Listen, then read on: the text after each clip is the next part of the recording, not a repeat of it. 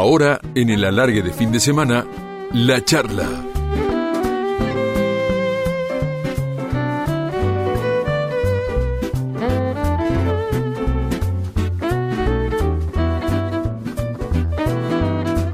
Y en Radio La Red vamos a charlar con el Tano Rodolfo Rani, un grandísimo, grandísimo de la escena nacional. El público lo ama, sus compañeros también, y eso dice mucho de él.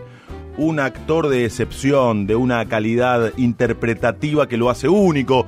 Sus personajes son creíbles, desde los más perversos y malvados a los más graciosos y simpáticos. Además, el Tano tiene una vigencia maravillosa y merecida y una historia para contarnos. Tano querido, ¿cómo estás? Bienvenido. ¿Cómo está? Muchas gracias por la presentación, muy amable. Tano querido, ¿cómo estás sobrellevando la cuarentena? ¿Qué hace un actor cuando no actúa? Sí, este, eso, eso, eso es bastante terrible la imagen, ¿no? ¿Qué hace un actor cuando no actúa? Claro. Pero en ese momento es imposible actuar. Y entonces este, yo creo que ante la ante la tragedia hay que anteponer todo lo contrario. Es decir, si, si, el, si el COVID cree que yo voy a estar sin hacer nada todo el día y voy a rumiar, no lo hago. Hago gimnasia, camino por la terraza, me hago una huerta.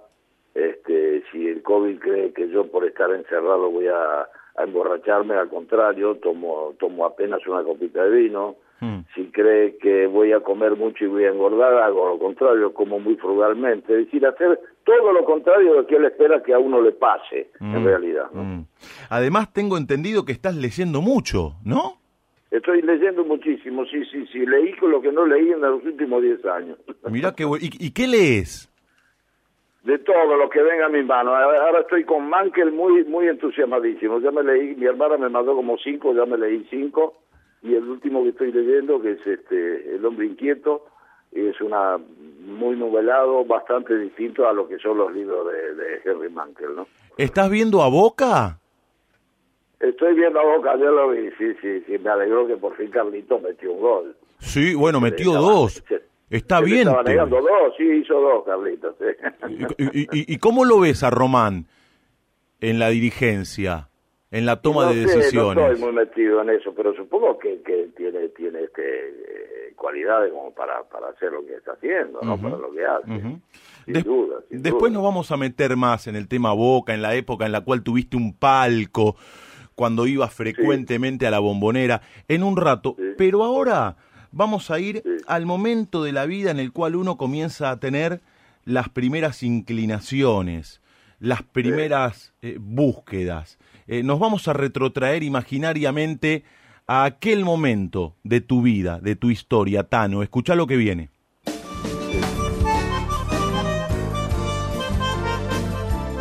¿Cuál fue el primer libro que leíste? ¿La primera película que viste? ¿Y el primer disco que escuchaste? Pantalón cortito, bolsita de los recuerdos. Pantalón cortito, con, un En la charla del alargue de fin de semana, nos gusta mirar hacia atrás con cinco medias hicimos la pelota y aquella siesta perdimos por un gol. Esas primeras inclinaciones, Tano, estamos hablando con Sí. Rodolfo Rani en Radio La Red, que te van llevando para un determinado lugar, hacia un determinado camino. Vos viviste tu infancia que según te escuché en otra nota, fue el momento más feliz de tu vida, en Italia, en Trieste, después te viniste para la Argentina con tu familia, pero eso es tema para dentro de un ratito. ¿Vos te acordás cuál fue el primer libro que leíste o en todo caso, aquel primero que te impactó, que te abrió la cabeza? ¿Cuál fue el contexto? ¿A instancias de quién lo leíste? Sí, era bastante. De todas maneras, eh, yo me, me acuerdo de un hecho muy particular. Y que viniendo para la Argentina estábamos en, en Roma tomando el tren para Génova, en estación Termine, y era justo el día de mi cumpleaños. Y entonces mi papá de regalo me compró una revista de, de Fantoma, el hombre fantasma, ese que pegaba una trompada y te marcaba una, una, una, una, este, dejaba marcada una, una calavera en la piel. Eso recuerdo de mi infancia. Pero eh, de, de, mi infancia muy chiquito, de libros que me hayan impactado, no porque yo mi infancia la hice totalmente en la guerra. Claro. Y, el colegio también era era bastante complicado porque estábamos era en un aula donde había cinco pizarrones para cada para cada este para cada grado. Y cuando estaba justo para aprender cuánto era 8 más 8 sonaba la sirena y saltábamos por la ventana y nos escapábamos a casa que venía el bombardeo así que no no no recuerdo de esa pero mi, mi primer recuerdo es con esa revista pero tenía que ver con, con mi cumpleaños y que cuando llegábamos a la Argentina me dice cuando cumplas 11 este también recuerdo que no tiene que ver con un libro, pero tiene bastante que ver, me hizo una torta de zanahoria, mi viejo, que nunca más la probé, tal, tal, tal cual la hizo él. Qué bueno, torta de zanahoria. ¿Y, Sí, sí, sí, sí, que en ese momento era muy era muy original. Mira, mira. ¿Y cómo se explica eso? zanahoria y nueces y eso, y, y almendras. ¿Y, ¿Y cómo se explica eso, Rodolfo, que eh, tu infancia haya sido tan feliz, por lo que vos eh, dijiste en otra nota que yo escuché, en ese contexto de guerra, de tanto dramatismo y angustia, imagino. Sí, pero lo que pasa es que cuando uno es chico y vos estás en la guerra, es una cotidianidad y no, no, no pensás en eso, ¿no? Porque además la guerra es una cosa muy concreta, mm. eh, en última instancia. Y yo lo pasaba muchísimo, yo vivía frente al mar y después me iba al campo de mi abuelo y, yo, yo no recuerdo que me haya preocupado realmente el hecho del hecho de la guerra y con cosas cosas terribles con dormir en un edificio totalmente este destruido por la mitad antes de cuando cuando fuimos prófugos este y, y, y tuve difteria y estuve en el en el, en el hospital y eh, encerrado herméticamente porque era muy infecciosa la enfermedad y este y en un bombardeo fueron todos los, todo el hospital a un a un refugio. Mm, y mm. yo con siete años solo ahí en, en el refugio con se imaginan lo que era eso Entre los tuberculosos los locos los enfermos los negros los todo, mm, este pero yo yo te lo cuento pero no no no no lo tengo como algo que me haya me haya, este, o bueno, yo lo tengo intelectualizado a través de los años y de mi vida, ¿no? Claro, claro. Pero en ese momento no tengo sensación de, de, de, que me haya sentido, sentido mal. Lo cuento como si fuera un chico que no soy yo mismo. Este, al que le pasaba eso, pero mm, no, no, no recuerdo que me haya preocupado. Es más, yo, este, en, en la boca del refugio, que se veía este, los, las luces de, las bombas y eso que aparecían, había un el marido de una prima de mi mamá que estaba en el en el hospicio, estaba en, el loquero y también estaba ahí miraba para afuera. Después me acordé mucho de él cuando, con la película Este hombre mirando al sudeste, no porque era esa la sensación. Y este y, y yo lo fui lo fui a llamar y le tiraba del saco pero ahora no me, no, no me sale el nombre, es que para mí una cara conocida, pero ni, ni, ni pelota, imagínate todo ese fragor que había ahí adentro. Y lo vino a buscar un enfermero que era un hermanastro de mi mamá, mi tío Tony, que era enfermero. Y también se lo llevó. Cuando vi a mi tío Tony, dije, tío, tío Tony, tío Tony, y tampoco me dio pena en todo ese, ese. Qué bárbaro. ¿Y por qué la este, Argentina? Sí, uno vive esas cosas, pero no te puedo contar como algo terrible. Claro. ¿Y, ¿Y por qué la Argentina? ¿Por qué tu papá, tu familia? No, porque acá tenía, mi, mi papá tenía dos hermanos, una hermana y un hermano con la Argentina y ah. decidió venirse para acá.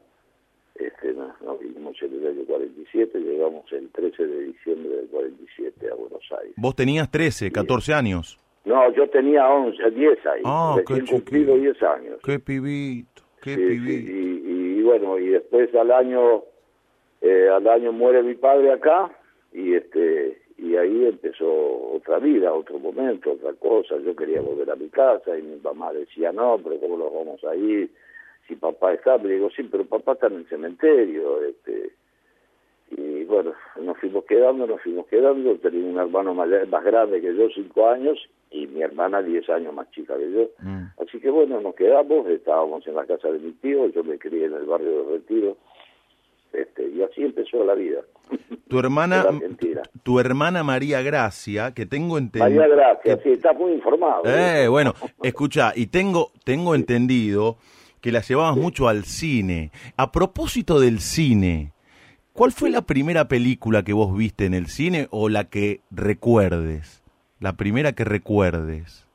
Sí, la primera que recuerdo, este, eh, una película de, en, en, en, en, en Bari, pues nosotros vivimos 10 meses en Bari, que vivió una tía mía también, Mm. antes de venirnos a la Argentina, y yo iba mucho al cine ahí, y recuerdo la película de Bobby Costello que se llamaba ese África no sé cuántos. Che, y, y la primera música que Ah, llegó- y ahí y las cuatro plumas, las cuatro plumas, yo iba muchísimo al cine, Ah. los fines de semana iba siempre al cine. ¿A qué cine ibas? No, no, acá en la Argentina, si vos yo te estoy hablando de Italia. Acá en la Argentina yo fui muy cinefilo. Yo yo, yo iba al cine el jueves, estaba el estreno, el sábado ya había visto todos los estrenos, y entonces pasaba al cine Arizona, Ah. que daban este, eh, lo que habían dado la semana pasada en el cine Ocean, por ejemplo, o Ah. en el Monumental. Entonces yo volví a ver la película, por ejemplo, este el, el, el hombre inolvidable y canta el corazón, lo de Al Johnson, donde el cine que donde estuviera yo iba a verlo, por ejemplo. Qué Yo iba va- muchísimo al cine. qué sí, sí, bárbaro. muchísimo. ¿Y, y, y la primera música, Tano, que haya llegado a tus oídos? Y la primera música, este, yo cuando era chiquito, te imaginas que en el pueblo mío uno la vida la hacía en la, en la parroquia, en la iglesia. Mm. Yo fui, era tenorino en, en, lo que más yo eh, disfrutaba era cuando, cuando había unas grandes celebraciones que se hacía la misa cantada y entonces estaba en el coro y yo era tenorino chiquito, un 6, 7 años, 8 años. Este, así que Mm. eh, Schubert y Brahms y todo eso eh, y la música pero después este bueno las canciones típicas de, de- de nuestro pueblo eh, dice que la música del país bueno un italiano que no que no cante es una rareza Sí, tal cual, tal cual. es Eh, una rareza sí. Estamos hablando con Rodolfo Rani. Vamos a ver si hubo un momento en tu vida en el cual vos dijiste, che, yo quiero ser actor. Lo vamos a saber en esta trasnoche de Radio La Red. Escucha, Tano. Contame una historia distinta de todas, un lindo balurdo que invite a soñar.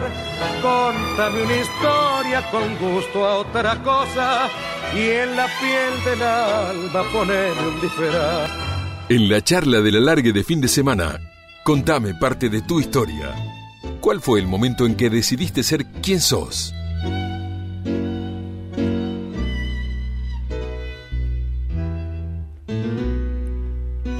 Lo contaste hace un rato, llegaron en 1947 a la Argentina, al año se muere tu papá, vos eras un pibito de 11 años cuando se va tu viejo. ¿Cómo nace la vocación por la actuación? ¿En qué contexto? ¿En qué momento? ¿Cómo fue? Sí, en, en realidad yo lo que quería era cantar siempre. Ah. Es más, desde chico yo cantaba y con y con, la, con las manos hacía como que tuviese una, un, un, una, un acordeón en la mano. Desde chico, muchísimo cantaba, todo el tiempo. Y en esa época era Carlo Buti, que era muy famoso después de la, después de la guerra, y el rey Giacomo Rondinella, y todo, bueno, la, la ópera ni hablar, escuchábalo todo el tiempo. Y yo siempre quería quería este quería cantar. Y y bueno qué sé yo eh, un día de- de- de- tendría 14, 15 años, sí, 15 años tenía, por el año 51, por ahí. Yo volvía del cine con unos amigos y pasé por San Martín, la Galería Pacífico, había un sótano que decía próximamente Gran Teatro. Mm. Y entonces, ah, yo voy a bajar a ver qué es. Era un sótano infecto, lleno sucio, lleno de ratas, qué sé yo, y no sé quién, quién me atendió, la verdad nunca lo supe. Y cuando salí le dije a mis amigos, este, mañana empiezo el teatro. Y el teatro de los independientes. Así que yo sin darme cuenta, a los 15 años, fui uno de los este, fundadores del, de- del Teatro de los Independientes, que ahora es el Teatro Pairó. Ah. Y así fue. Y después yo pensaba, digo, pero a ver, ¿quién, quién gana más guita? Este, ¿Los cantantes o los actores? Este, sí, y yo dije, bueno, en ese momento el cine, la radio era, era, era importantísimo. Y dije, bueno, este, me, me, hago actor y chao, y después si quiero cantar, canto, como si fuera fácil, ¿no? Claro. Pero eso es la fantasía de los 15 años. Claro, claro. ¿Es verdad que tu vieja a- al principio te decía que ser actor era de vago? No, sí, claro, no solo mi vieja, todo el mundo pensaba que, que era actor porque era vago. sí, claro, no, no era un laburo, ¿cómo vas a ser actor? Decía, después se mueren de hambre los actores, decían. O sea, la- la mi vieja tuviste- quería que yo fuera gerente de banco. Claro, la tuviste difícil al principio. Sí, sí, sí, difícil, difícil, sí, sí, en ese aspecto sí, difícil. Este, lo que pasa es que yo era muy chico, pero además mi equipo yo trabajaba en una compañía de seguro, era cadete en una compañía de seguro. Ah, mirá vos. Este, y, y nosotros hicimos el teatro nosotros, cada uno hacía lo que lo que sabía, que sabía pintar, pintaba, que sabía carpintería, este hacía carpintería, y bueno, ya a esa edad, yo lo que pasa es que ya tenía barba a los 15 años, entonces, y el pelo muy corto, y creía que yo estaba haciendo la conscripción. Era imposible que un pibe de 15 años estuviese en el teatro hasta las 5 de la mañana. Claro. Y este y bueno, por supuesto, eh, a, los siete, ocho meses me enfermé mal de los bronquios y entonces este mi mamá ya lloraba, ya pensaba que yo estaba tuberculoso, viste, por haber chiquero, era todo lo que te pasa. Y este, sí. Y entonces un día ya me sentía un poco mejor, fui al teatro a saludar a mis amigos y justo estaban haciendo la escenografía de una obra de la cuerda de O'Neill. Mm, Y este y se me pasó la hora, se hicieron las 12 de la noche. mm. Y de pronto escucho unos gritos, qué sé yo, en la puerta. Una... Yo le pregunto a y digo, ¿qué pasa? Me dice, no sé, una loca que está en la puerta gritando, ustedes están arruinando a Vico y qué sé yo, degenerado. Así, Uy, mi mamá, dije, la puta madre. sí, bueno, y salí y me llevó de la oreja a mi casa. Yo vivía a tres cuadras de ahí. Sí. Este, y me encerró en una habitación tres días Uh, yo estaba desesperado, pero no, no, no, no podía salir. Entonces, el día la llamé y dice, vení, quiero hablar con vos. Y me hizo sentante, le dije. Y este, empecé a decir, mirá, mamá, pero yo te prometo, déjame salir, yo no lo voy a hacer más, y sé yo cuánto, pero es algo que me gusta. Y me senté en la falda de mi mamá. Y entonces yo no sé ni me acuerdo las cosas que le dije. Y entonces miro para arriba y veo que mi mamá estaba llorando y dije, esto es lo mío. Se dice, esto es lo mío y ahí decidí, me le guste o no le guste, voy a hacer actor. Qué bueno. ¿Y cuál fue la primera gran posibilidad que se te da como actor? O, o la primera chance de laburar. Y mirá, yo además era, estaba socio de, de obras sanitarias y, y este y, y había un en la biblioteca hacía teatro. Y en esa época todos los las, las, este, la- las empresas en todos los sindicatos tenían tenían teatro este que, que, que se llamaba este, filodramático no entonces se llama teatro. Y había un teatro en la calle la calle Rivadavia Florida, este, que ahora se me fue el nombre, eh, el teatro, ay, bueno, no importa. Ya nos vamos a Y, una vez y claro, pero eso ya, ya, ya tenía yo eh, 18 años, 18 años ya pasé a administrador, administración y estaba en la sección de incendios.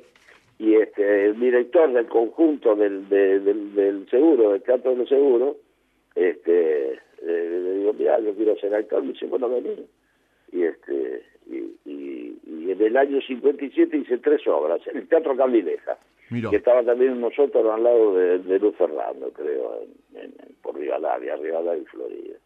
Ahí hice mi primera obra una cosa rarísima fue porque fue una comedia de hecho de rico un triestino este después hice evasión ahí y después hice este bosque petrificado.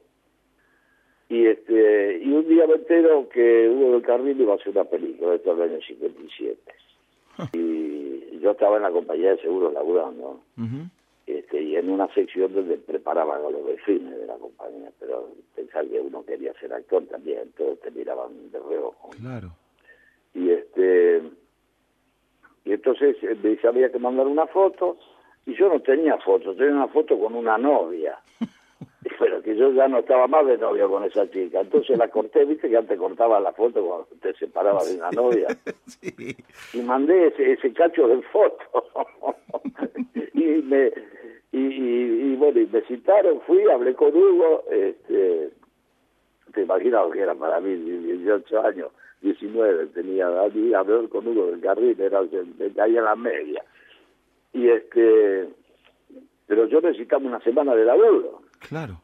Para para filmarla este eh, eh, en- filmábamos en, en, en, en Pompeya por ahí así está con la vida ahí debutó Portal Enzo Viena Gilda Lucé Graciela Borges ya había debutado conmigo en el Bosque Petrificado este así que nos conocemos desde chico Mm. y, y entonces digo, ¿cómo hago? Yo necesito, digo, ¿cómo no me voy a perder esta oportunidad? Dije.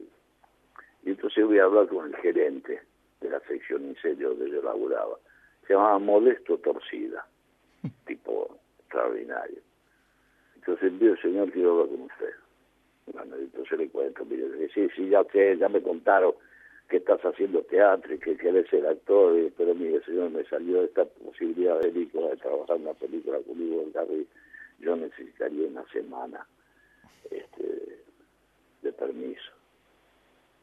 Y entonces me miró fijo, me dijo, bueno, yo te voy a dar el permiso, para cuando volvés, me decís que te quedás o te vas. No. Cuando volví le dije, me señor Torcida, me voy, gracias por todo. Así que él fue un poco el hacedor de, de la Mira, historia. mira vos. Mira vos, estamos hablando con el Tano Rodolfo Rani, que nos mejora la madrugada en Radio La Red, en esta charla de cada trasnoche de viernes y madrugada de sábado. Y es una charla de amigos, vamos y venimos en el tiempo, recordando, él nos repasa su historia. Yo digo que a partir del cine, cuando regresó la democracia, Tano, muchos comenzaron a enterarse de lo que ocurrió en la dictadura con La Retirada, la película que dirigió Juan Carlos de Sanso, que protagonizó.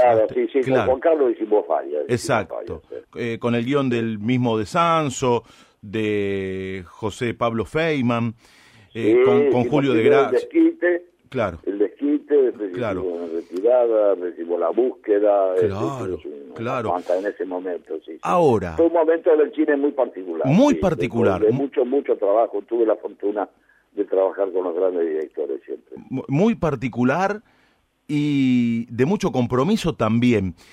Ese, ese personaje siniestro, eh, mano de obra desocupada de los grupos de sí, tareas, sí. de la dictadura.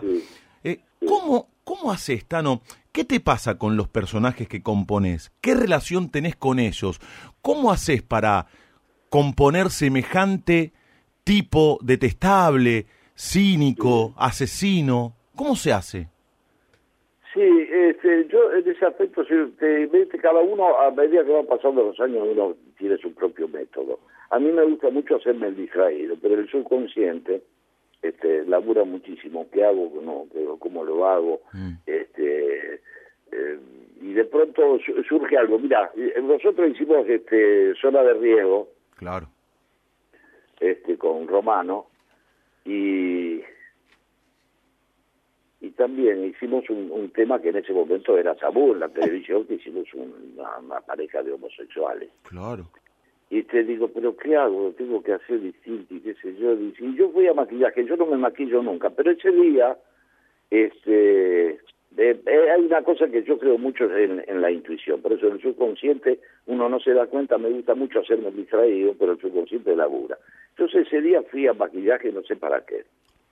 A ver qué, qué hago, qué sé yo.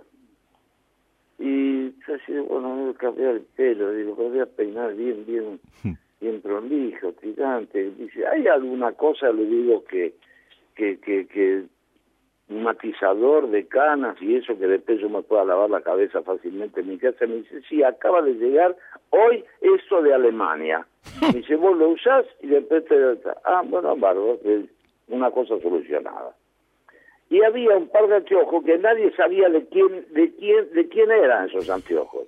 Unos anteojos de, de, de, de dorado, de, de alambre.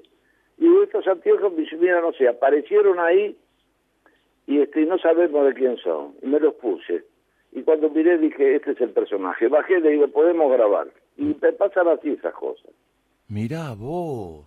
¿Y, y, y cómo reaccionó tu público, tu gente, eh, con ese personaje? ¿Qué te decían en la calle? pero fue muy, fue muy, fue muy impactante. Claro que sí, fue- por eso. fue muy- en ese momento, porque eran temas que se tocaban en los, en los programas cómicos, siempre era una era primera vez y así una Exacto, cosa, claro. una cosa en serio. No, cuando salía del canal los, los, los camioneros me dijeron, Tano, no, vos no, Tano, vos no. ¡Qué locura! Claro, era un tema tabú, sí, era un tema ta- increíblemente Claro, sí. tabú. Ese, ese ciclo fue extraordinario porque hicimos cada tres meses hacíamos una historia distinta, hicimos la de los políticos, la de las drogas, Claro, este, claro. hicimos- fue, fue, fue un ciclo maravilloso. Zona de Yo riesgo. tuve la fortuna de, de, de- de ese momento maravilloso de la ficción, de nosotros y los miedos, Ah. pasando por atreverse, vínculos, eh, eh, situación límite, eh, los machos, zona de riesgo, Oh. que sí, sí, tuve, tuve la fortuna de... Pero de por estar pero otra parte- De, de la, de la gran ficción argentina. Claro, pero por otra parte, también te hiciste tu lugar en matrimonios y algo más. Por esto que yo. Sí, Claro, Siempre me gustó hacer dos o tres cosas distintas al mismo tiempo. claro, por esto que yo decía al principio, la comedia y el drama, y siempre con personajes creíbles. Por eso te preguntaba, ¿cómo haces para componer los personajes? Sí, no, no, no, no, hay una, te, te cuento eso, del subconsciente labura, Claro, yo pienso claro. todo el tiempo a ver qué, voy, qué es lo que voy a hacer, pero no conscientemente, sino, no de, bueno, no, déjenme que estoy pensando a ver lo que hago. Claro, claro, Este, No, no, eso, mira, hay una anécdota de Pedro López Lagar, estaba haciendo panorama del puente y el personaje usaba una gorra. Mm. Y entonces este, fueron, fueron a ver una función este, eh, Fernández, Augusto Fernández y dos o tres chicos más que eran jóvenes en esa época. Y entonces le preguntaron, maestro, ¿cómo hace usted para crear el personaje? Lo miró, se puso la gorra y le dijo así. Se puso la gorra y entró. No hay otro secreto. A mí me gusta mucho laburar el repentismo. Mm, mm. El que habla es el. Tano Rani. Recién me dijiste, de chico, la verdad, yo quería ser cantante. Sí. Por, por- por eso, por eso quiero que escuches esto y que me lo expliques, por favor. Escucha, Tano, escucha.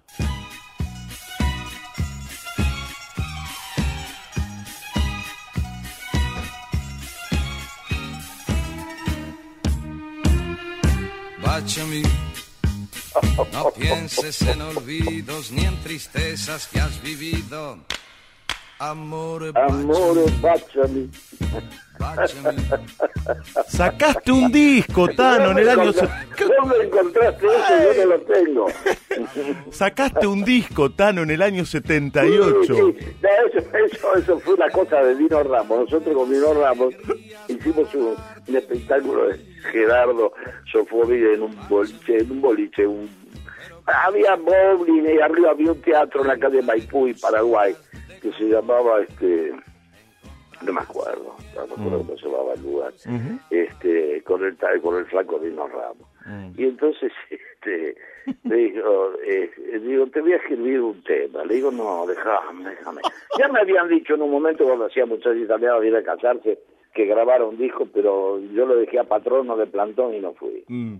Este, y me dijo, no, no, me dice, no, no, sí, sí, este, te voy a hacer, y, y estaba de moda eh, un cantante en ese momento, eh, no, no, bueno, no, no me acuerdo, me dice, no te vamos a hacer una cosa tana.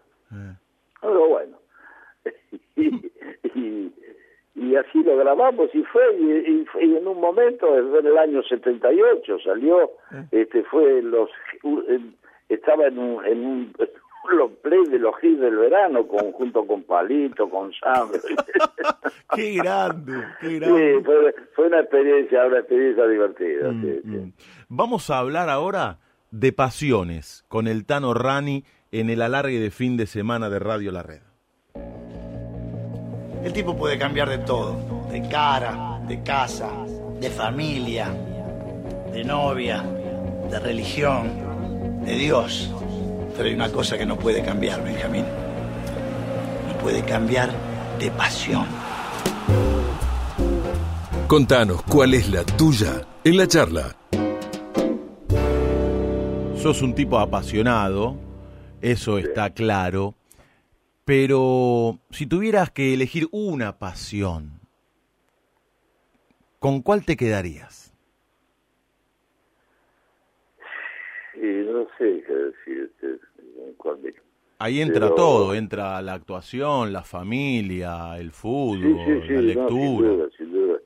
Sí, también me gusta mucho, tengo pasión por la cocina. este, Claro. Una, fanta- una fantasía que tengo siempre, antes de morir, es tener un restaurancito de cinco mesas. Mira, Eh, No sé, este, pero igual soy particular en ese aspecto, porque si no lo hago no me voy a morir frustrado. Es igual que con el teatro.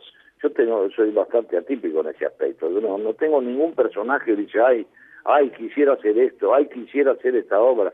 Que me encantaría hacer este panorama del puente, pero si no lo hago, no me voy a morir frustrado. claro, claro, Yo entiendo. creo que la vida es movimiento y, y- y, este, me gusta mucho eso de la zanahoria delante del burro, como se dicen. Claro, como decía Galeano en referencia a la utopía, ir caminando hacia el horizonte, aunque nunca se llegue, Claro, el hecho de caminar. exacto. ¿no?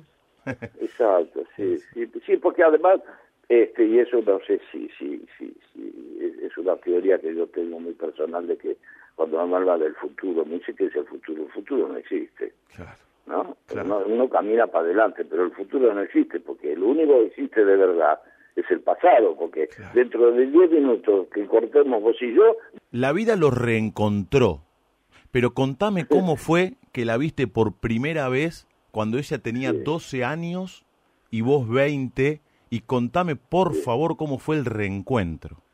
Sí, sí, este, bueno, eh, estábamos de novios y qué sé yo, y yo ya lo vivía ahí en, en el centro.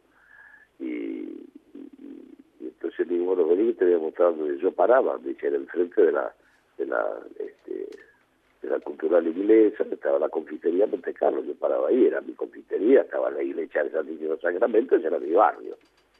Y este, y estábamos este, dice, ay, acá vivía una tía mía en un tercer piso, le digo, y ahí me acordé del apellido, le digo, y claro, sí, la señora Febré, me acuerdo, sí, sí, sí, me dice, sí, y este, y dice, yo un día entré acá porque la fui a buscar a mi tía porque me había quedado sin plata y no tenía para volver a casa, y entonces entré a esta confitería a pedir el teléfono, y y no no no, no se lo prestaba el gallego que era Sebastián me acuerdo se llamaba de los mallorquinos más malos este no no se presta el teléfono no se presta el teléfono. Yo estaba en la mesa de siempre con mi grupo de amigos de, de- de- de mis amigos de la juventud de, la adolescencia sentado ahí. Y yo veía que esta chiquita este le pedía el teléfono entonces yo digo me levanté y le dije Sebastián el favor dile el teléfono a la chica yo yo este yo le, yo le pago la llamada. Bueno, se habló por teléfono, me fui a sentarme, qué sé yo, y cuando se da vuelta, que colgó el teléfono, colorada como un tomate, pobrecita, este, me dice gracias, con una vergüenza, y se fue. Y cuando sale le digo a mis amigos, yo me voy a casar con esta chica.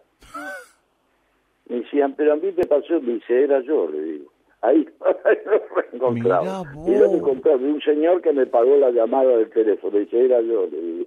¡Qué bárbaro!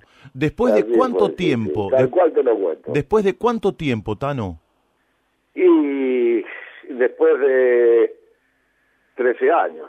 Mirá vos, mirá vos. No, no, no, más, más, Más. más, más, porque ella, ella cuando lo conocí yo tenía 33 y yo 40, 41. Ah, ma- 20 años, 20 años después. 20 años después, mirá vos qué historia. Esa sí que es una Cada historia. uno con una vida hecha, pero bueno. Claro, claro, claro. Esa sí que es una historia de novela, ¿eh? O, o- o de película, Sí, sí. ¿eh? O de película. Sí, sí, sí, sí, sí. Estamos Sí, sí, charlando sí. con el Tano eh, Rodolfo Rani en Radio La Red, en el alargue de fin de semana.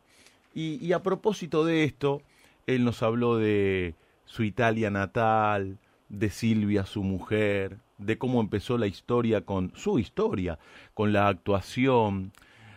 Esta noche vamos a saber qué tan sensible es el hombre que nos sensibiliza con lo que hace. En la tele, arriba de un escenario, en el cine. Esta noche vamos a saber con qué se emociona el hombre que emociona a los demás. Escucha. ¿Con qué se emocionan quienes nos emocionan? En la charla, Marcas en el Alma. ¿Sos un tipo sensible, Rodolfo? Sí, sí, totalmente, muchísimo. Sí, sí. sí. ¿Y qué cosas te emocionan habitualmente o te sensibilizan? y me, me- me emociona mucho que, que, que mis hijas, las más chicas, sean mamá en este momento y que, que estoy locura con, con, con, con sus hijitos y este, me emociona mucho la música. Me emociona mucho Tony Bennett, por ejemplo, Oh, escucharlo. claro. Tuve la, la fortuna de, de- de- Yo tengo un retrato hecho por Tony Bennett, mi retrato mío, me hizo un retrato. Mirá. Este, yo- sí, sí, sí, me, me emociona mucho eso. Me emociona mucho los recuerdos. Este, yo, yo tardé muchísimos años en volver a Italia. Me dice, pero ¿por qué no volviste? Porque, porque no quiero que se me mueran los recuerdos. Porque como iba mi vieja allá me decía, no, no sabés lo cambiado que está. Yo cuando fui estaba todo igual, ¿no? Este, así que sí, hay muchas cosas que me, me emocionan y no no tengo problema en, en lagrimear y que me llorar, ¿eh? Mm. No tengo problema. Donde sea, donde me agarre. No, no. Te, te formaste actoralmente bajo el influjo de, de grandes, grandes. De hecho, vos sos uno de ellos, pero hablo de tus comienzos. Vos laburaste con Tita Merelo, Luis Andrini, Luis Sí. Arata, La Pucha. Sí, yo tuve la fortuna de laburar, de laburar con, con los más grandes desde chico. Vos sabés que estaba, este, Arata hacía un espectáculo se llamaba Caramelo Surtido, que trabajaba Hugo el Carri también. Era del Franco Adolli, la obra ahí en el Teatro Tal. Yo estaba en, en, eh, en, en el Alvear con Tita Merelo casualmente haciendo haciendo este Carolina Paternoster. Entonces, entre función y función, yo me iba a hablar con, con don Luis, que no bajaba al camarín porque eran las escaleras muy altas, se quedaba sentado en la escalera. Entonces yo iba a hablar y le preguntaba cosas, y hablábamos, y hablábamos de todo. Y dice, mire que cómo eran los actores, digo, ¿sabe que a mí me hubiera gustado haber sido actor en la época suya? Y dijo, sí, eso, eso se lo, sí, de verdad, me dice, porque ya actores quedan pocos, me dice. En realidad lo que quedan son actores de llavecita. Ah, Y yo no entendía bien qué me estaba diciendo. Claro. Dice, y usted no ve, y era en ese momento el auge de la televisión, había empezado, estoy hablando de años 63, Claro. qué sé yo. Este, eh, dice, había actores de llavecita. Digo, ¿cómo hay actores de llavecita, don Luis? Dice, ¿y usted no ve que en vez de venir por abajo, por el túnel, entran antes, an- eh, eh, llegan tarde, cuando nosotros ya estamos ensayando, entran por el pasillo central de la platea con las llaves en la mano haciendo tilín, tilín para que vean que se compraron el auto con la televisión. mirá vos, qué buena historia. lo llamaba ese. Qué buena historia. Y a propósito Sí, sí, de, grandes actores y compañeros, protagonizan, protagonizaste contrapuntos inolvidables, recién lo dijiste, con Gerardo Romano, con Julio de. Gracia, y también, y también con Federico Lupi en varias películas, como por ejemplo, escucha, Sí, con Federico trabajamos muchísimo. escucha, Tano, escucha, por ejemplo, en el arreglo. ¿Te pasa algo? Sí. ¿Por qué? No me gusta cómo me mira. Así que cuídese, ¿eh? ¿Y de qué cuidarme? De lo que anda diciendo. No me gusta que hablen a mis espaldas. Si tiene algo que decirme, me lo dice de frente. Muy bien. Ya que me lo pedí. Sos un reverendo coimero hijo de puta.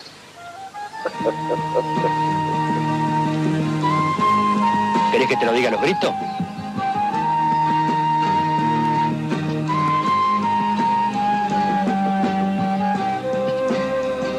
¿Y usted qué mierda mira? Qué película, Tano, ahí Qué eras... película el arreglo. Ah, ahí, película. ahí eras un corrupto tremendo, ¿eh? Terrible, sí, terrible, terrible. Qué lindo. ¿Y, y qué te pasa cuando escuchás esto? O si es que en algún momento en tu casa ves esas películas o no sos. No, no, de- no, vos no, sabés que no. no, no, no, mirá, no, no, nunca, no, no tengo, no tengo. Mira. No tengo. A mí por ahí, este, me, me regalaban algún video, qué sé yo, y no sé ni, ni dónde están. Es decir, no, no guardo nada, ni críticas, ni fotos, ni nada. No, nunca me, me, me preocupó. Mira me vos, interesó mira eso, ¿no? vos. Che, Por, ahí cuando dan alguna eh, por, por, Ajá. por este, por televisión, por ahí la veo un ratito y eso, sí. Mira, mira. ¿Por qué Pero sí, una vez que ya filmé, que ya la hice, hay películas a las cuales no fui ni al estreno. No me digas, ¿por qué? Y porque ya la hice, yo, ¿qué, qué voy a ir a hacer a verla? ¿no? Dice, no, pues tenés que verme la foto. La foto. Bueno, pero si va, si vaya un montón de actores que va, que vaya otro. Qué bárbaro. Eh, eh, eh, Tano, en una época tuviste palco en la cancha de Boca. Creo que lo compartías con Sí. Hugo Moser. Sí, con Hugo, Con- sí, con bueno, Hugo. gran, Con gran Hugo. amigo de toda la vida, Hugo. ¿Por, por qué dejaste de ir a la bombonera?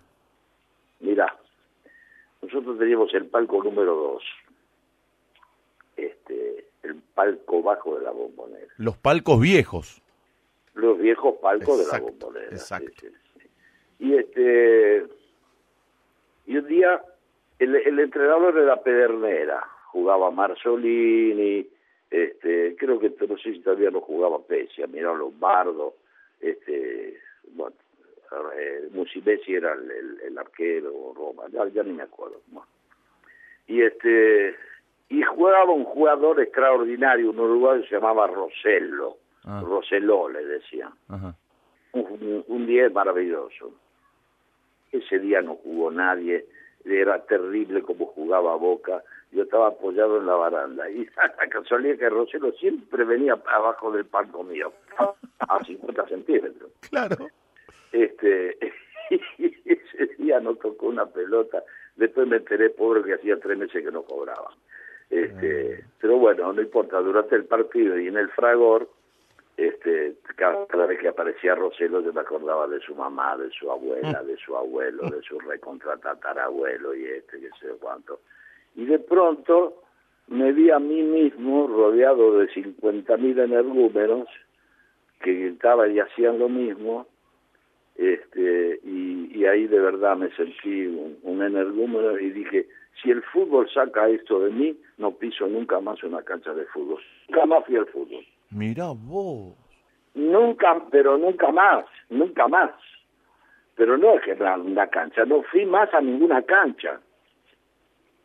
Qué historia, Sí, ¿eh? sí, sí. Mira, te Sí, viste, sí, sí, te sí. viste en una situación que no te gustó verte. No, no me, no me gustó lo que me sacaba, lo que me sacaba bien este el fútbol, lo que sacaba de mí, digo, me sentí en el número y dije, no, no piso nunca más una cancha de fútbol. Y nunca más fui. De ahí en más empezaste a ser un hincha de radio o de TV. A Boca lo seguís Sí, de esa de manera. televisión, partido por televisión y eso. Pero igual de todas maneras me, me desapasioné bastante porque este si me gusta cómo juega Tigre, veo a Tigre, ¿viste? Me gusta Claro. eh, cómo juega River y me gusta ver cómo juega Claro, River, claro. San Lorenzo, el que me guste que juegue bien en ese momento. A propósito del fútbol, durante mucho tiempo en esta radio estuvo el doctor Carlos Salvador Vilardo con su programa. De hecho, he compartido muchas noches con él. Y vos protagonizaste lo de Vilardo en América, Sí. que era como los Campanelli, la familia Sí, Falcón. o- o- sí, sí, sí. con- hacía el cuñado de, de Carlito. Co- o él contame, hacía mi cuñado. contame la experiencia de haber trabajado con Vilardo, Vilardo actor. Pero maravilloso, maravilloso. Maravilloso, lo pasé de maravilla, sí, con Carlitos, sí. Ese programa iba en vivo, ¿no? En vivo lo hacíamos los, creo que iban los, yo no me acuerdo si iban los domingos al mediodía o los sábados al mediodía. Los domingos al mediodía, sí señor. Sí señor. Domingo al mediodía, ¿no? Sí, sí, sí. Sí, sí, por ahí grabábamos algunas cosas, algunas cosas grabábamos. No, no, lo grabamos. Ya no me acuerdo. ¿no? Mirá vos. Pero para, para mí cuando me dijeron con Carlitos, con dije, pero ya digo que sí, yo, yo quería conocer a Bilardo. Claro, claro, claro. Eh, eh, eh, cuando comenzamos esta charla, Tano, yo hablé de tu maravillosa y merecida vigencia. Y de hecho, en abril eh, se estaban por presentar en el Teatro Premier con una obra que protagonizaste en el verano, Burlesque, Sí. dirigida por Osvaldo Laporte. Sí. ¿Y cómo quedó eso? Eh, ¿Tienen pensado, ahora está muy complicado el tema del teatro, pero han hablado Sí, algo? Sí, está, no, está muy complicado. Claro. Muy, muy complicado. No sé, pero yo el otro día vi como que parece que, que, que, que, que va a haber un protocolo. No Sí. sé, dice que va a haber teatro en, el, en, la, en, en la costa, este verano. Si hay teatro en la costa, supongo que, que vendrá el teatro acá a Buenos Aires también. Lo íbamos a hacer en abril, porque todos pensamos que esto de la pandemia iba a ser una cosa de un mes, dos meses, y se fue estirando, estirando, estirando. Y, inclusive, mira, tenía que haber empezado en marzo el, el marginal, y este también se fue estirando. Ahora parecería como que vamos a hacer la cuarta y la quinta temporada en febrero del año que viene. Así que todo se fue corriendo por, por, por esto de la pandemia. Pero esperemos que por lo menos en diciembre este, podamos hacer teatro acá en el Premier, haremos burlesque u otra cosa, no sé, porque viste que para, para el actor el teatro es, es, es, la comida de todos los días. Claro, claro. Me dijeron que el personaje que eh, vas a interpretar en el marginal es siniestro, es un, un tipo Ah, no, terrible. eh, sin sí, sí, piedad, me dijeron. terrible, ¿Es así? Terrible. Uh. Un menguele, un menguele mal. Uh, uh, qué, qué- qué ganas de verlo, qué ganas de verlo, Sí. qué ganas de verlo. Eh, eh, Tano, en un momento fuiste el inspector Ferrari, que salió miniserie por Canal 13, eh, Archivo Negro, se llamó aquello, Sí. y eras como un Philip Marlowe, interpretado por Fan- eh, Sí, Humphrey sí, Bogart. ¿no? Este, Sí, sí, era un, un detective así, de alguna manera. Escucha, escucha este, el contrapunto con Victoria Oneto, Archivo Negro en Canal 13, el Tano Rani como inspector Ferrari. ¿Lo conoces? No soy buchona de la cana. Dígate, joder, ya está preso y no va a salir. Lo vi una vez. ¿Verdad? Acércate.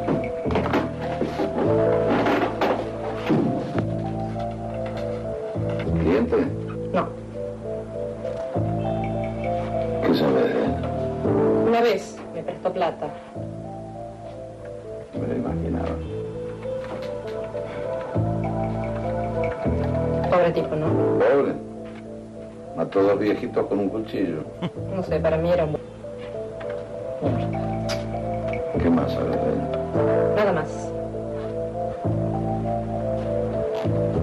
Bueno, está bien, anda. Pero Ferrari, la estoy fichando. Dejá, yo me hago responsable. Acompañar hasta la guardia. Hiciste de milico, de policía, de gay, de marido violento, de torturador. ¿Qué te faltó interpretar, Tano? No sé, creo que... De hice, cura. te decía antes, este, me- siempre me gustó hacer dos o tres cosas distintas al mismo tiempo. Este, eh, y que, que, bueno, que el, que el público te la acepte es extraordinario, creo que es uno de los... De, de- de- a lo que uno busca. Este, pero a mí siempre me gustó que si hago archivo negro o, o- o- o- y, el teatro haga, eh, hacer este eh, una comedia con Hugo Sofovich y Claro. si hago un, un drama en teatro me gusta hacer una película con Calabro y con una comedia este, sí sí siempre he tratado de hacer dos o tres cosas distintas este al, al mismo tiempo sí. Eh, hace un rato eh, hablábamos del disco que sacaste en 1978, de tu inclinación por la canción como buen italiano, y eso se vio claramente reflejado en Bailando por un Sueño, año 2006, en dúo con Lorena Miranda. Escúchate. sí Tu eres para mí La più bella del mondo, el más bello del un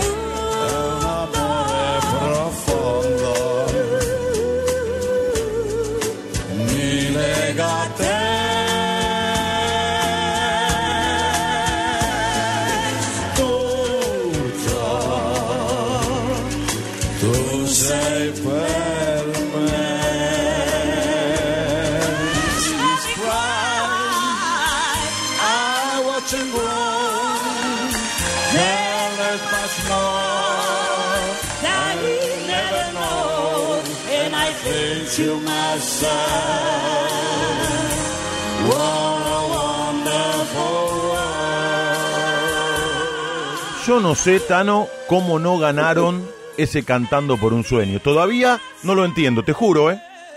No, no, yo, yo creo que ganamos, sí, sí, pero bueno, este... pero bueno, no importa, lo pasamos bien, lo pasamos bien. Tengo entendido que después fueron a diferentes lugares a cantar, ¿no? Después de... Sí, de ese- Ah, sí, sí, mira. con, fuimos con, con, sí, y, y después yo hice eh, varias temporadas en temas de Riondo cantando, ¿eh? en el casino y en el, y en el hotel La Merian, Mm. este, sí, sí, esa temporada, inclusive este, este, este año también hubiese podido hacerlo, pero con lo de la pandemia es Claro, imposible. claro. Sí, sí, me la rebusqué bastante con eso también. Tano, tenés una vida maravillosa y sos un tipo que se fue abriendo paso a través de las dificultades, con mucho talento, con mucha dedicación. Y nosotros te vamos a hacer una pregunta, escucha bien, A ver. que habitualmente se hace para pelearlo al otro, para ningunearlo, se hace de manera peyorativa, pero nosotros te la vamos a hacer desde otro lugar. Escucha bien, Tano. ¿eh? Escucha porque puede servir como disparador para tu respuesta que viene. Sí, levantame un poquito el tono.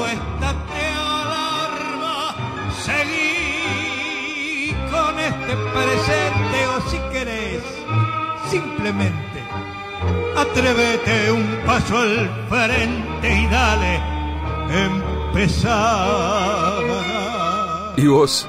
¿A quién le ganaste? ¿A quién le ganó el Tano Rodolfo Rani? Sí, sí, yo creo que le pude haber ganado a, a la, a la vida, al destino, a la cosa cotidiana, pero no, no le gané a nadie, nada. Este, Bueno, no es poco ganarle al destino, ¿eh? No es poco. ¿Cómo? No es poco ganarle al destino. No, no es poco, pero creo que le gané a eso, creo que le gané a eso, sí, sí, creo que le gané a eso. Y un poco lo que hablábamos al principio de, de, de, de ante la tragedia, ¿viste? Ante la tragedia uno tiene que atemporar todo lo contrario. Claro. Entonces ahí le, ahí le ganás. Y Claro. Si, si, si hacemos un resumen de todo lo que te conté, ¿a quién le gané? Y le gané a todo eso que, que, que, que me pudo haber hecho perder en esta instancia, ¿no? Claro, claro. Tano, qué lindo es escucharte, te admiramos mucho, te queremos, Gracias. te respetamos y estamos con muchas ganas de volverte a ver en un escenario, eh, eh, eh, eh, en la tele, bueno, adelantaste lo de El Marginal, lo del teatro. Sí, el hicimos una, una, cosa que lo- la vez pasada grabamos también una cosita que no sé si fue como un, como un piloto, pero bueno, no sé por qué canal va a salir con este con Rodríguez y, y Navia, este eh, vamos vamos a ver, ahí hay que hay que tener paciencia y yo estoy seguro que esto va a pasar y, y que los actores empiecen a laburar porque te digo que, que todos lo estamos pasando mal, ¿eh? Claro, mal. Me imagino, me imagino. ¿Hablas con muchos? Un año, un año, un año que, que, que no laburamos. ¿viste? Claro, ¿hablas con muchos de tus compañeros? No, con algunos por ahí hablamos, sí, sí, este, Mm. todos están este, en, en el mismo, en el mismo tema, esperando que, que, que, que ha- que haya teatro, que, que se empiece a laburar en tele, este, viste, que, que la gente Mm. está desesperada, pero no solo nosotros los actores, a, todo el mundo le está pasando eso, pero Mm, bueno, hay mm, gente que, qué sé yo, dice que, que la pasa mejor que otra, pero ¿Y, y qué le... ojalá que todo se solucione y, y- y que haya un, un protocolo para el teatro, no sé, viste, y que hacer un poco como habían hecho en España antes, que ponían muñecos de, de cada dos butacas un muñeco, este, inclusive al productor mío le dije, bueno, este, pongamos un muñeco y, y el que se le toca sentado al lado del muñeco se lo puede llevar a su casa. algo, algo para, que, para que la gente vaya al teatro. Claro, para motivar a la gente, ¿no? Para motivar Claro, a la para- gente. yo creo que la gente, eh, aunque sea con protocolo, por curiosidad, la gente va a ir al teatro. Sí, ah, pero además el teatro le hace bien a la gente. El teatro te mejora Sí, la vida. Totalmente. Mira, u- totalmente. u- un día eh, hablando con nosotros, Hugo, el querido Hugo Arana, me dijo, Eh, si el espectador se va del dro con una pregunta nueva a partir de lo que vio, para nosotros la misión fue cumplida. totalmente, totalmente. Y, y tiene que ser en el teatro, dijo, porque el teatro tiene que ser con el público ahí. Tal cual. de- de- de- El streaming, streaming no, no, no hay conmigo. Yo no, no es que esté peleando con la tecnología, pero, este, no, hay cosas que no, que no, que no me gustan, ¿no? Y porque eh, el actor, digo, tiene como una complicidad con el espectador que eh, a través del streaming no existe, se evapora. No, no existe. Pero mira, el teatro existe si, vale, si hay público. Claro, Si hay público, Claro. el teatro, eh, y precisamente ahora no existe el teatro, no porque no hay actores. No existe el teatro porque no hay público. Si no hubiese público, el teatro no hubiese existido nunca. claro, claro, exactamente, exactamente. Esta es la última para cerrar. Esta es una radio muy futbolera, de perfil muy Sí. futbolero, ya lo sabés. Eh, Elegime los cinco referentes máximos para vos de la historia de Sí. Boca. De los que recuerdes, de los que hayas visto, de los que te alegraron Mirá, tardes yo- de domingo. yo- yo- sí, sí, sí. Yo te voy a contar. Vos sabés que en La Boca, Mm, yo tendría 14 años, había un restaurante que se llamaba Priano, donde iba a comer a los mediodías antes del partido de fútbol el equipo de Boca. ah, Entonces yo te puedo hablar de Pesia, de Lasati, Uh. de Pontoni, te puedo hablar de Cucchiaroni, oh, hablar de, de de Edwards, de, de Lombardo, te puedo hablar de esa gente. mirá cómo te acordás de Y después aquellos. sí, bueno, y viniendo para acá, claro. Este, te digo porque ese era de, era de, de- de mi familia, el restaurante, Claro. y iba a comer, así que yo te imagino que era para yo de 14 años verlo a Pesia comiendo. Mi- ¿no? ¿Y ahí te hiciste de boca o ya eras hincha de boca? ¿Cómo te hiciste hincha de boca? No, vos sabés, vos sabés que este, cuando yo llegué, mis primos eran de River. Uh, Este, pero yo no sé por qué no de Boca, pero yo a veces para quedar bien con ellos, porque yo recién llegaba, y te decía que era de River, pero era mentira, era de Boca. No sé, eh, me, me identificaría seguramente por por la cosa genovesa y eso, eh, que llegué y era Boca Juniors. claro, claro. Tano, gracias por mejorarnos la vida. Vos sos uno de esos tipos imprescindibles que se mejoran para mejorar a los demás. Y por eso te queremos tanto, por eso la gente te adora y te extraña en un escenario, en el cine y en la tele. Tano querido, te mando un gran abrazo y te agradezco por la buena predisposición. Gracias, viejo, te agradezco muchísimo, agradezco mucho tu- tus palabras y me encantó esta conversación de, de, de- de familiar y de amigos que, que tuvimos. Gran abrazo. Gracias, gracias a vos, un abrazo Y te grande. seguimos esperando, ¿eh? En el teatro, en el marginal y en cada cosa Falta que poco, emprendas. falta poco, falta poco. Paciencia. Paciencia, falta poco, hay que mirar para adelante, nada más. Chau, Tano querido, te queremos. Un abrazo grande, muchas gracias. Rodolfo Rani pasó por el alargue de fin de semana de Radio La Red. un giramondo come me che cambia strada appena può deve trovare nella vita la donna fatta come lui se girando il mondo troverò una che pensa come me. Avrò trovato la mia strada,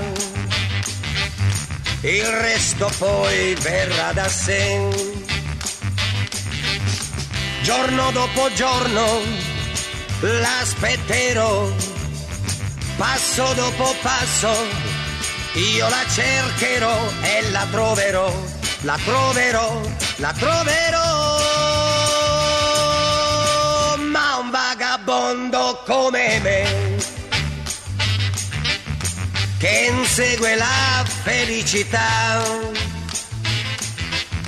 in fondo vuole dalla vita solo l'amore che non ha.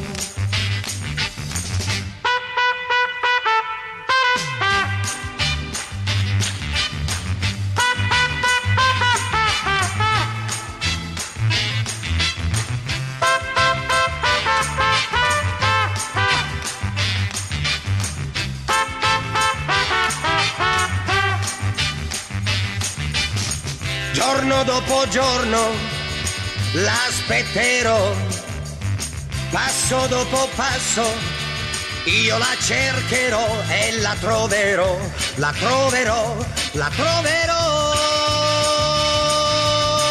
Ma un vagabondo come me, che insegue la felicità, in fondo vuole dalla vita solo l'amore che non ha. Mm, vuole l'amore, cerca l'amore che non ha.